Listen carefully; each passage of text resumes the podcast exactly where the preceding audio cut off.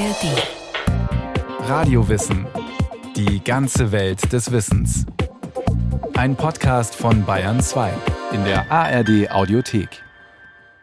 Der Text gilt als die früheste deutschsprachige Autobiografie einer Frau, aufgeschrieben um 1450, und der Inhalt ist spektakulär. Helene Kottanerin, eine Hofdame von Königin Elisabeth von Luxemburg, erinnert sich daran, wie sie im Auftrag ihrer Herrin die Krone gestohlen hat, mit der Ungarns Könige gekrönt wurden, die legendäre heilige Stephanskrone. Wir stellten nun zusammen, was wir für den Plan benötigten. Wir nahmen etliche Schlösser und zwei Pfeilen. Visegrad in einer Februarnacht des Jahres 1440. Die Kammerfrau Helene Kottanerin macht sich bereit, einen ungewöhnlichen Auftrag auszuführen. Sie soll für ihre Herrin, Königin Elisabeth von Luxemburg, die ungarische Krone aus der Schatzkammer von Burg Visegrad, der Plintenburg, stehlen. Als Helfer war zunächst ein Kroate vorgesehen, der allerdings angesichts des gefährlichen Unterfangens entsetzt in seine Heimat geflohen ist. So steht ihr nun ein Ungar bei der Aktion zur Seite, getreu, weise und männlich, wie sie in ihren Memoiren schreibt. Er, der mit mir sein Leben wagen wollte, legte einen schwarzen samtenen Bettrock an und zwei Filzschuhe, und in jeden Schuh steckte er eine Feile, und die Schlösser nahm er unter den Rock. Und ich nahm das kleine Siegel meiner gnädigen Herrin, und außerdem hatte ich die Schlüssel zur vorderen Tür, derer waren drei, da bei der Angel auch eine Kette sowie ein Türriegel war. Der Text gilt nicht nur als erste deutschsprachige Autobiografie einer Frau, er erzählt auch eine schier unglaubliche Geschichte.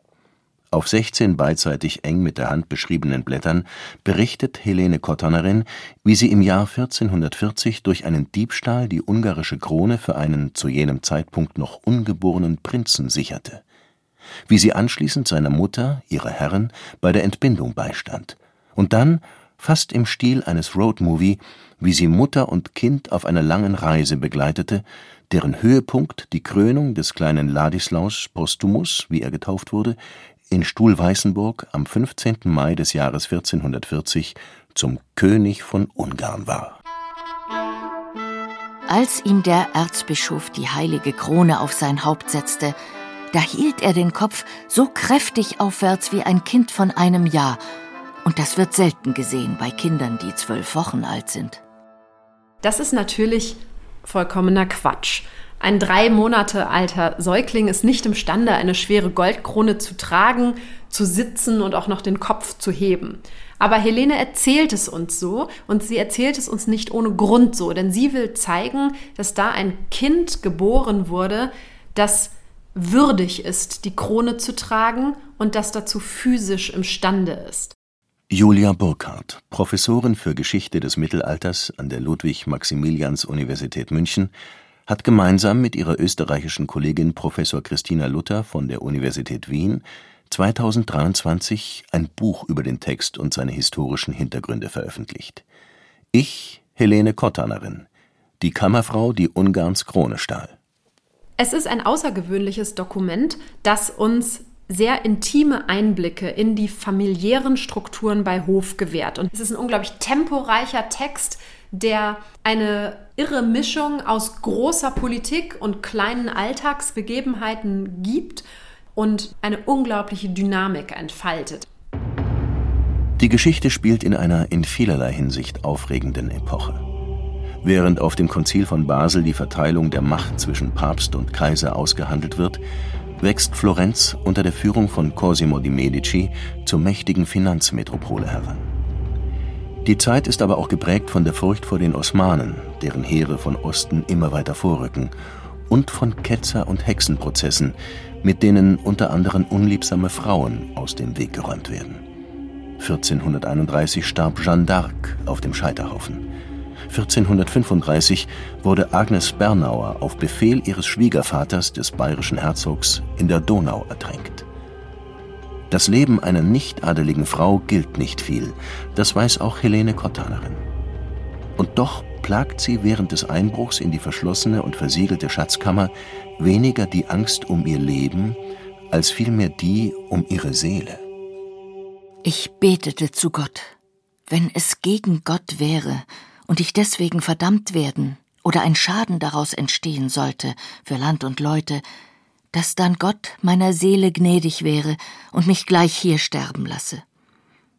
Als ich so betete, da entstanden ein großer Lärm und ein Gerumpel, als ob viele mit Rüstungen vor der Tür wären, durch die ich den eingelassen hatte, der mein Helfer war, und es kam mir vor, als ob sie die Tür aufstoßen wollten. Das ist vielleicht eine der eindrücklichsten Szenen der gesamten Geschichte, weil wir hier sehen, dass diese mutige und so selbstbewusst agierende Frau natürlich auch Zweifel hat. Sie sieht in dieser Szene des Kronraubes wörtlich Gespenster. Sie hört Geräusche, der Wind geht durch die Burg, sie hört Klopfen und Hämmern und denkt ständig darüber nach, ob das eventuell ein Gespenst ist, ob das der Teufel sein könnte, ob Gott ihr eine Prüfung geschickt hat. Sie verspricht Bußleistungen, sie verspricht Wallfahrten und sie betet dafür, dass die Tat gelingt. Da kam mein Helfer mir entgegen.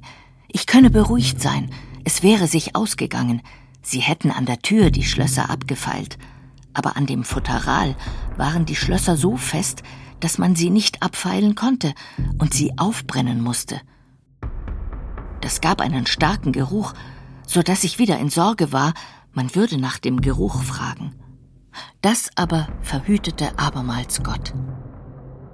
Als nun die heilige Krone ganz frei war, machten wir die Türen wieder überall zu und schlugen wieder andere Schlösser anstelle derer an, die man abgebrochen hatte, drückten meiner gnädigen Herrin Siegel wieder darauf, und die äußere Tür sperrten wir wieder zu und legten das Tuch mit dem Siegel wieder darauf, wie wir es vorgefunden hatten und ich warf die Pfeile in den Abort, der in dem Frauenzimmer ist.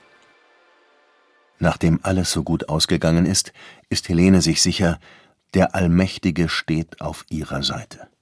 Und auf der ihrer hohen Auftraggeberin Elisabeth, Tochter des Königs und Kaisers Sigismund von Luxemburg, Witwe des vor kurzem verstorbenen römisch-deutschen Königs Albrecht II. aus dem Hause Habsburg, Herzog von Österreich, König von Ungarn und König von Böhmen. Und dieses Selbstbewusstsein, das trägt die Königin immer mit sich, die natürlich als Repräsentantin der Luxemburger, das ist ihre Familie, und der Habsburger, das ist die Familie ihres Mannes, ganz valide Erbrechte ins Feld führen kann. Aber nicht für sich, sondern für ihre Kinder. Zu diesem Zeitpunkt, beim Tod ihres Mannes 1439, hat Elisabeth bereits zwei Töchter geboren, die leben, kleine Mädchen, und sie ist schwanger mit einem dritten Kind. Das wird später Ladislaus Postumus sein. Sie weiß natürlich noch nicht, welches Geschlecht dieses Kind haben wird. Und was macht sie? Sie pokert. Sie argumentiert, dieses Kind wird ein Junge sein. Und einem Jungen stehen in der Nachfolge seines Vaters die erbrechtlichen Ansprüche auf den Thron zu. Allerdings zählt hier nicht allein das Erbrecht. Der mächtige ungarische Adel hat bei der Thronfolge mittlerweile ein gehöriges Mitspracherecht. Und die Magnaten sind angesichts der prekären Lage des Landes, dessen Südgrenzen massiv von osmanischen Truppen bedrängt werden, wenig gewillt, für einen Neugeborenen zu votieren. Ein Baby auf den Thron kann die Grenzen des Königreiches nicht verteidigen. Aus diesem Grund sucht man potenzielle Kandidaten in der Umgebung. Und einen Kandidaten findet man im Königreich Polen. König Władysław, so heißt er auf Polnisch, oder auch äh, Wladislaw, die heißen in dieser Zeit leider alle gleich. Und ähm, dem trägt man die ungarische Krone an und sagt, du könntest doch auch neben deinem Königreich Polen über Ungarn herrschen und du könntest diese Aufgabe damit verbinden, unser Königreich zu verteidigen. Es ist vielleicht eine gewisse Ironie der Geschichte, dass dieser besagte König von Polen zu dem Zeitraum, als man ihm die Krone anträgt, gerade einmal selbst 15 Jahre alt ist. Also er ist vielleicht nicht das, was man unter einem erfahrenen Militär sich vorstellen würde. Für die Königin ist ohnehin klar, kein anderer als ihr Sohn wird seinem Vater auf den Thron folgen. Dafür wird sie sorgen. Nach außen hin, gegenüber den ungarischen Adeligen, tut Elisabeth so, als wäre sie für den Plan einer Alternativlösung auf den Thron zumindest offen. Und intern, im Kontakt mit ihrer Kammerfrau Helene, plant sie schon längst die Entwendung der heiligen Krone Ungarns, die wir heute als Stephanskrone kennen, aus der Schatzkammer der Plindenburg Burg Wieschegrad. Und die heilige Krone trug man durch die Kapelle der heiligen Elisabeth. Da nahm ich, Helene Kottanerin, ein Messgewand und ein Altartuch mit. Das soll mein gnädiger Herr König Ladislaus bezahlen. Mein Helfer nahm einen rotsamtenen Polster, trennte ihn auf und nahm einen Teil der Federn heraus und tat die heilige Krone in den Polster und nähte ihn wieder zu. Spätestens an dieser Stelle wird klar, der Text hat einen Adressaten, den gnädigen Herrn König Ladislaus, keinen anderen also als den Säugling, der damals eine so zentrale Rolle gespielt hat. Mittlerweile ist er ein junger Mann und nach einigen Querelen Herzog von Österreich, König von Böhmen und als Ladislaus V. König von Ungarn, also genau das, was seine Mutter für ihn erstrebte Helene Kottanerin beginnt ihren Bericht mit der Zeit, als Ladislaus Vater noch lebte. Sie schildert den Tod des Königs und die Not der schwangeren Königin, die von den Magnaten zur Wiederverheiratung gedrängt wird, und setzt dann mit der Entwendung der Krone einen ersten erzählerischen Höhepunkt. Das kostbare Stück wird anschließend, versteckt in dem dicken Kissen, auf den Schlitten gepackt, mit dem es zur Königin nach Komorn, dem heutigen Komorno, geht und als wir aufsaßen, da schaute ich genau, wo die Stelle des Polsters war, an der die heilige Krone lag, damit ich mich nicht darauf setzte. Helene beschreibt die Schlittenfahrt über die zugefrorene Donau. Das Eis war an vielen Stellen schon dünn geworden. Als wir nun wohl mitten auf der Donau waren, da brach der Wagen mit den Hofdamen ein. Da erschrak ich sehr und dachte, wir müssten mitsamt der heiligen Krone in der Donau bleiben. Aber Gott war unser Helfer, so dass kein Mensch unter das Eis kam. Und sie schildert die Ankunft bei der Königin in der Burg von Komorn, von wo aus es am nächsten Tag gemeinsam nach Pressburg weitergehen soll. Allerdings fühlt sich die Hochschwangere nicht recht wohl. Helene, selbst mehrfache Mutter, ahnt warum. Da hob ich das Gewand auf und wollte sie nackt sehen. Da sah ich etliche Zeichen, an denen ich gut erkannte, dass es bis zur Geburt des Kindes nicht mehr weit war. Da sprach ich, Gnädige Herrin, steht auf, ich glaube, ihr werdet morgen nicht nach Pressburg fahren. Da stand ihre Gnaden auf und begann mit der schweren Arbeit. Und ich ging gleich zu der Hebamme und sprach, Margret, steht gleich auf, meine gnädige Herrin bekommt das Kind. Die Frau antwortete mir aus tiefem Schlaf und sprach, Heiliges Kreuz, wenn wir heute ein Kind bekommen, werden wir morgen kaum nach Pressburg fahren. Und sie wollte nicht aufstehen, und ein Streit schien mir zu lange zu dauern, und so eilte ich wieder zu meiner gnädigen Herrin, damit ihr nichts geschehe. Wir haben zwar viele Dokumente und Quellen, die uns etwas über Hofstrukturen dieser Zeit sagen, aber nicht viele geben uns solche persönlichen Eindrücke von den Beziehungen einer Hofdame zu ihrer Herrin. Und das Bild, das Helene kreiert, ist tatsächlich das einer engen familiären Verbindung, wobei auch eine Hierarchie und eine Distanz zur Königin immer zu erkennen ist. Und in der ganzen Zeit, die ihre Gnaden im Kindbett lag, kam ich nie aus meinem Gewand, weder Tag noch Nacht. Nur schade, dass die Königin nie erfahren wird, was ihre Kammerfrau alles für sie getan hat.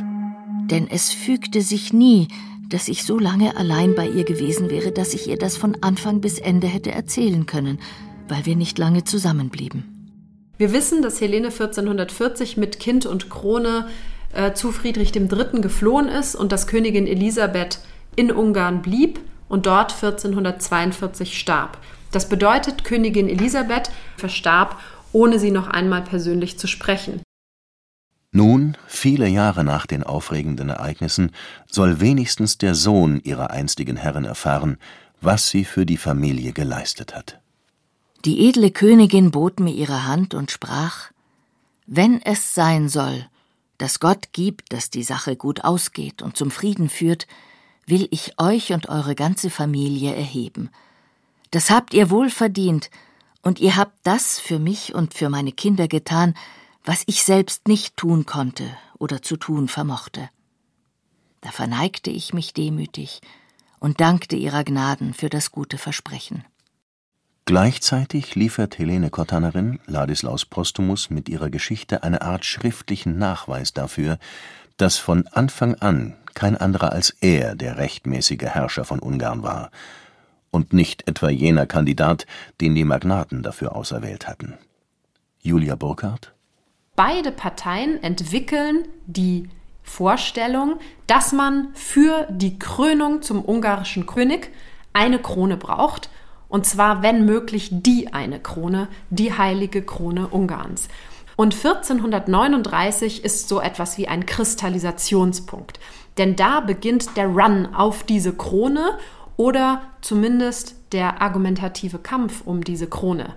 Denn Königin Elisabeth wird Erfolg haben mit ihrem Plan, diese Krone, die heilige Krone Ungarns, aus der Schatzkammer der Plindenburg zu stehlen. Es wird ihr gelingen, ihren Sohn Ladislaus Postumus damit zu krönen, und zwar in Stuhlweißenburg, das ist heute Székesfehérvár in Ungarn, durch eine wichtige Person, den Erzbischof von Gran. Und aus diesen drei Fakten, Krönung mit der heiligen Krone, Krönung in Stuhlweißenburg und Krönung durch den Erzbischof von Gran macht Helene Kottanerin in ihrer Geschichte ein Gesetz. Sie formuliert daraus eine Ideologie, so könnte man es fast schon sagen, dass nur derjenige ungarischer König ist, rechtmäßiger ungarischer König, wenn diese drei Aspekte gegeben sind. Warum macht sie das? weil natürlich der Gegenkandidat, der polnische König, der ein halbes Jahr nach dem kleinen Ladislaus Postumus gekrönt wird, keines dieser Kriterien erfüllen kann. Ob Ladislaus Postumus das Manuskript je gelesen hat? Es gibt zumindest Hinweise darauf, dass er um die Verdienste der einstigen Kammerfrau wusste.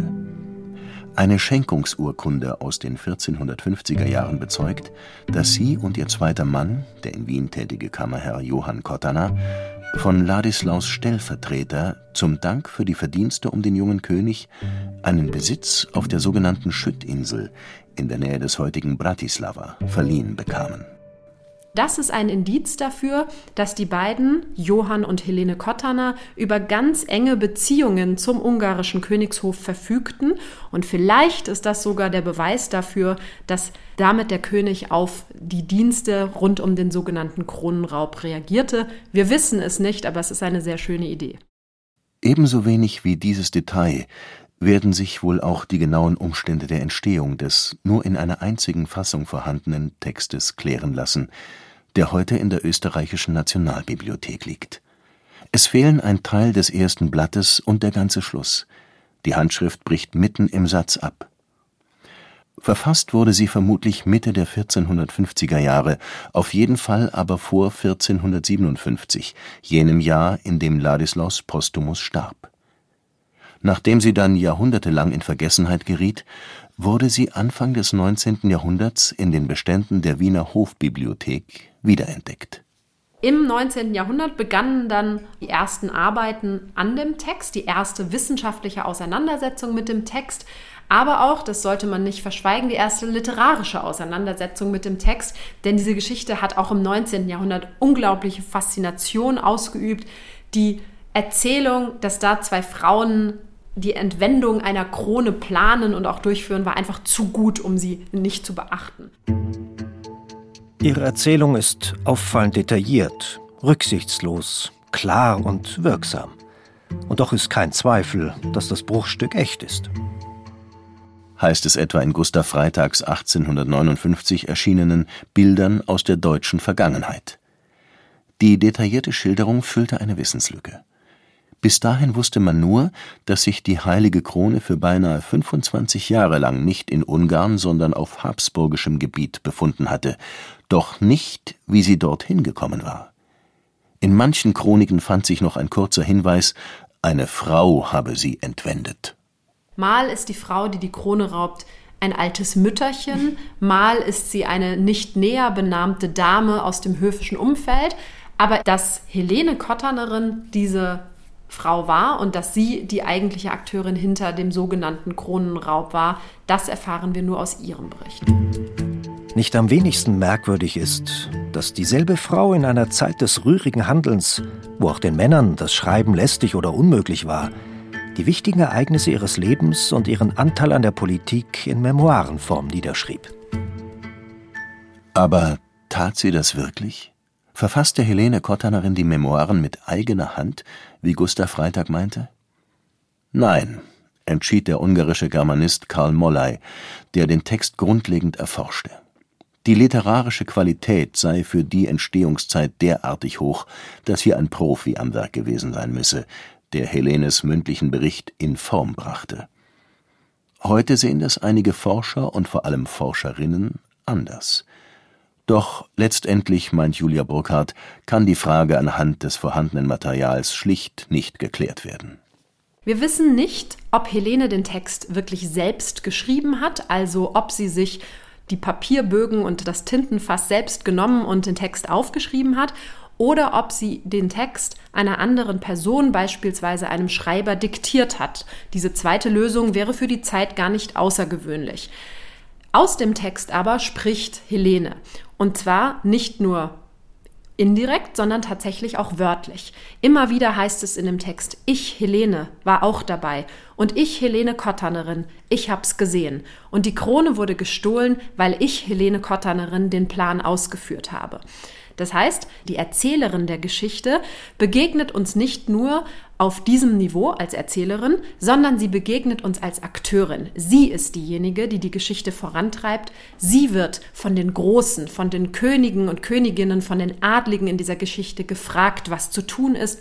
Ihren Rat holt man ein, ihr vertraut man Kind und Krone an. Und das mit Erfolg.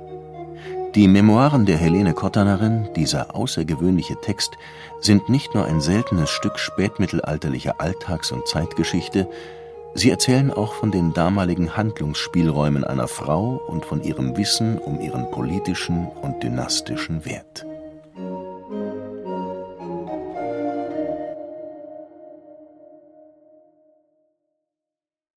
Carola Zinner über Helene Kottanerin, die Kammerfrau, die Ungarns Krone gestohlen hat. Und wir können noch eine schreibende Frau direkt im Zentrum der Macht empfehlen. Lieselotte von der Pfalz, Ungeschminktes aus Versailles. Zu finden ist diese Radiowissen-Folge in der ARD Audiothek und überall, wo es sonst Podcasts gibt. Den Link haben wir auch in die Shownotes gesetzt.